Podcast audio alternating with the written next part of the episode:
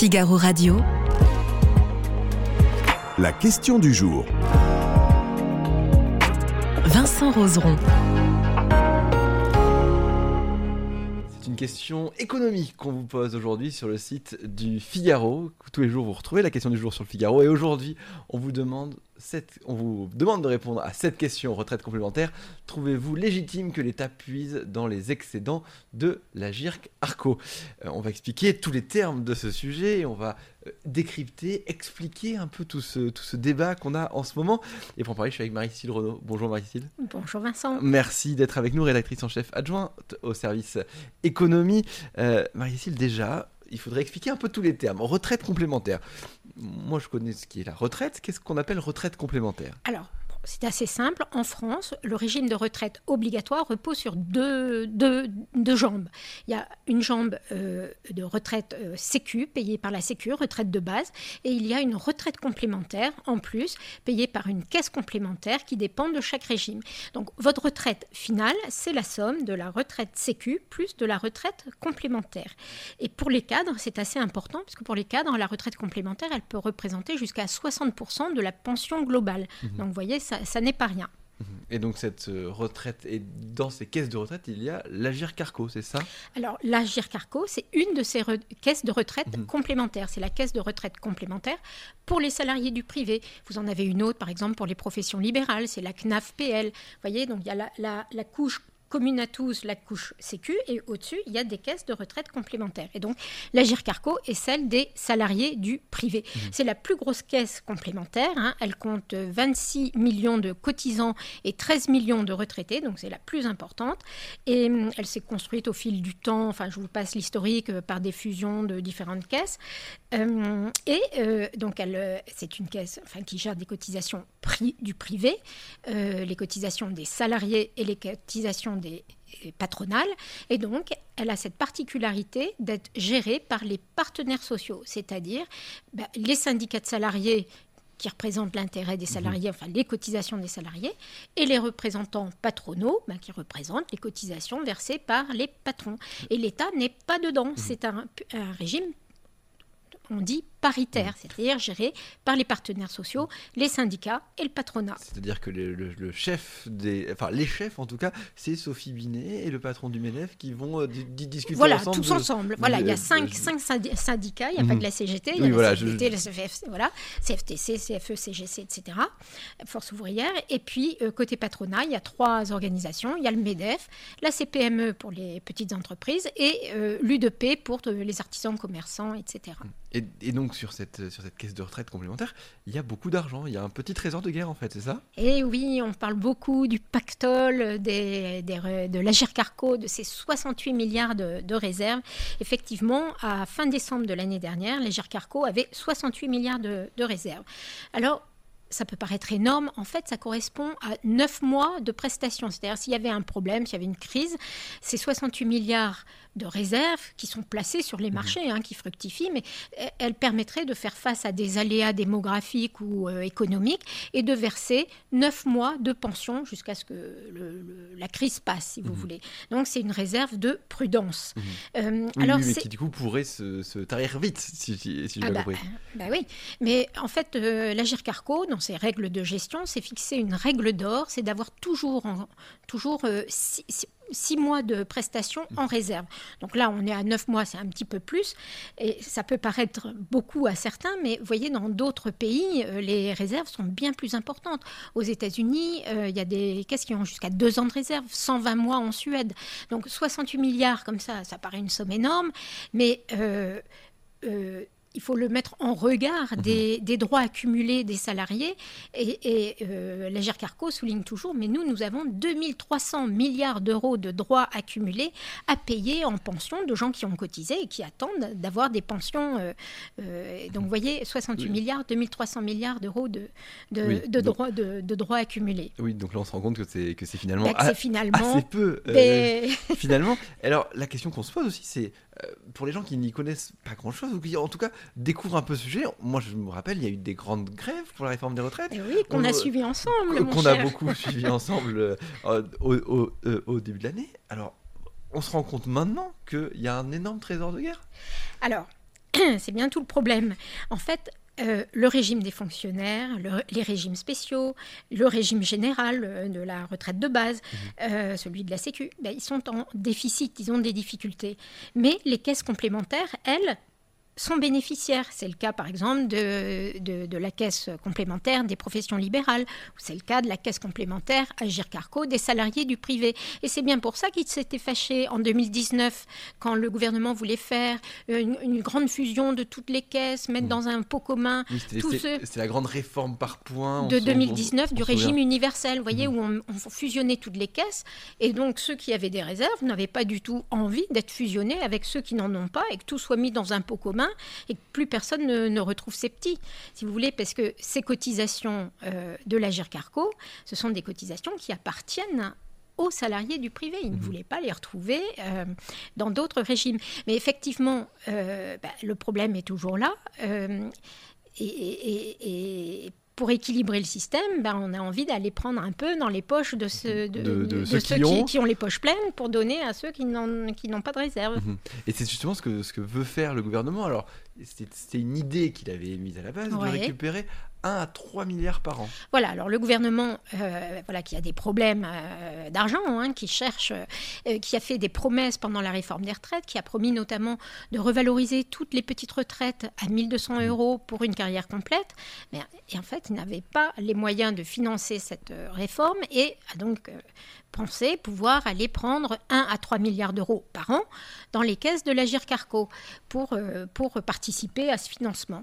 Euh, alors, face au tollé que ça a suscité, il a renoncé à passer en force par le budget de la Sécu, parce qu'il y avait un article dans le mhm. budget de la Sécu qui euh, prévoyait ce tour de, passe-passe, si vous voulez. Hein. Et, donc, bon, les, bien sûr, les partenaires sociaux sont montés au créneau, on ne touche pas à, mes cotisations.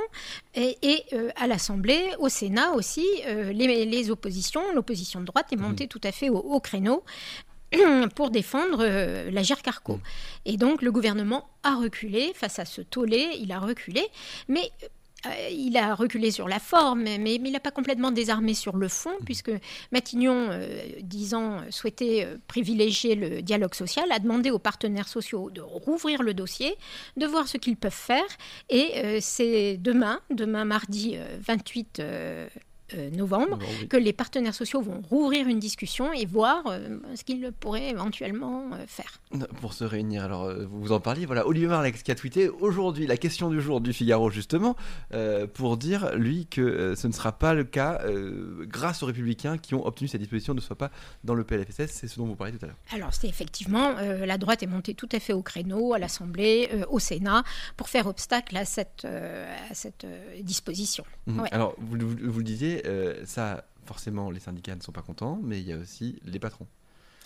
Alors, euh, c'est bien une des rares euh, fois où on voit le patronat et les syndicats unis. Ils mhm. sont gestionnaires tous les deux de la Carco. Ils, ils, doivent, ils sont euh, soucieux d'avoir une bonne gestion et puis sont responsables hein, des attentes et des, droits accumulés. Mmh. Et donc là, en fait, ils font cause, commune, si vous voulez. Euh, ils ne veulent pas qu'on vienne piquer dans leur caisse, que mmh. l'État euh, impécunieux vienne prendre dans, leur caisse qu'ils mmh. estiment avoir bien géré. surtout qu'ils ont fait des efforts pour réussir à faire monter. Ben oui, les partenaires sociaux disent, mais rappelez-vous, en 2015, la Carco était en déficit, l'État n'est pas venu nous aider, on a pris des, des, des décisions je veux dire le patronat mhm. et les syndicats, disent nous avons pris des décisions euh, qui étaient un petit peu difficiles euh, en demandant des efforts aux salariés.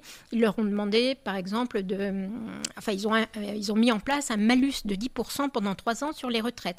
Quand vous partiez en retraite, si vous ne vouliez pas travailler un an de plus, faire un effort de travailler un an de plus, vous aviez 10% de décote sur votre retraite pendant trois ans. Mhm. ils ont aussi sous-indexé les pensions, c'est-à-dire ils ne les ont pas revalorisées au rythme de l'inflation. Donc les, les, les pensions ont été euh, euh, sous-indexés. Mmh. Donc ce sont des efforts qui ont été demandés aux, salariés. Et donc bah, euh, les partenaires sociaux disent, bah, nous on a bien géré, on a une trajectoire à 15 ans, on fait mmh. tout pour que, bien gérer le régime. On est pour on ne va pas maintenant venir mmh. prendre le fruit de nos efforts. Et là, ils ont obtenu la, la, suppression de ce malus, justement Alors, il y a eu un, tout un, toute une première négociation en début, en septembre, septembre octobre entre le, donc entre le patronat et les syndicats pour voir ce qu'ils allaient faire de, leur, de ce retour à meilleure fortune, de leurs excédents. Et alors, ils se sont mis d'accord dans un accord du 5 octobre. Et là, ils ont décidé de supprimer effectivement ce malus, puisque finalement, ils n'avaient plus vraiment raison d'être, puisque le, le, régime était revenu en excédent. 5 milliards d'euros d'excédent l'an dernier, vous voyez. Mhm. Donc, et ils ont également décidé de revaloriser les pensions ce qu'ils n'avaient pas fait ou moins fait dans les années euh, passées. Et donc, ils ont revalorisé les pensions de 4,9% pour l'année euh, pour l'année à venir. Mmh. Euh, alors, ben, l'État, lui, s'est offusqué de cette générosité qu'il a, qu'il a jugée irresponsable en disant, mais au lieu de distribuer comme ça l'argent, laissez-nous le prendre. Bah, vous auriez pu faire un geste vers nous. Mmh. Mais c'est pas les mêmes poches, c'est mhm. pas les mêmes. Vous voyez, c'est pas les mêmes euh, caisses. Il y a un transfert là. Ce mhm. que ce que veut faire l'État, c'est un transfert. Mhm. Et, donc les syndicats et le patronat disent mais c'est pas au privé de payer pour euh, combler les les trous dans les caisses publiques et pour euh, financer les promesses faites par par le gouvernement. Est-ce que le gouvernement peut se dire, nous on a nous on a mis en place une réforme des retraites.